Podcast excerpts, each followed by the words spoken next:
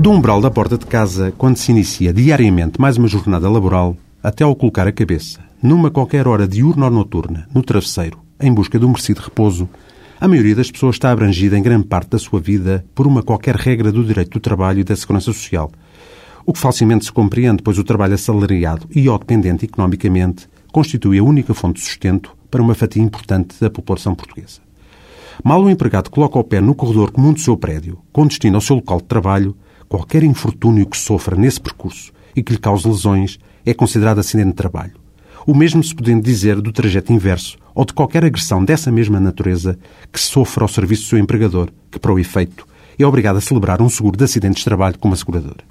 A forma como desempenha diariamente a sua atividade profissional, as mais das vezes com uma grande autonomia, conhece as regras e limites impostos pelas leis relativas aos seus direitos, deveres e garantias de índole laboral, ao tempo, local e duração do trabalho, à segurança, saúde e higiene e aos seus direitos de personalidade. As pausas e interrupções necessárias ao carregamento diário das baterias estão juridicamente reguladas, a isso incluindo a tomada indispensável das refeições e as conversas descomprimidas e descontraídas com os colegas de trabalho. A retribuição que ofere não pode ser inferior a um mínimo legal considerado como o patamar básico da subsistência de qualquer cidadão, e a satisfação dos seus direitos e obrigações de natureza pessoal, familiar, profissional, sindical, escolar, formativa e cívica encontra-se razoavelmente assegurada.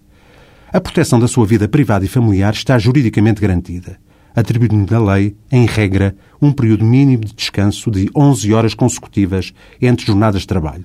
altura em que, com a família, poderá planear o gozo do fim de semana, de um feriado ou das suas férias anuais de pelo menos 22 dias úteis, repartidas ou não ao longo do ano. Finalmente, em caso de desemprego, doença, incapacidade, invalidez ou velhice, o sistema legal procura amparar e ou assegurar o sustento do cidadão afetado até à sua recuperação, estabilização ou falecimento.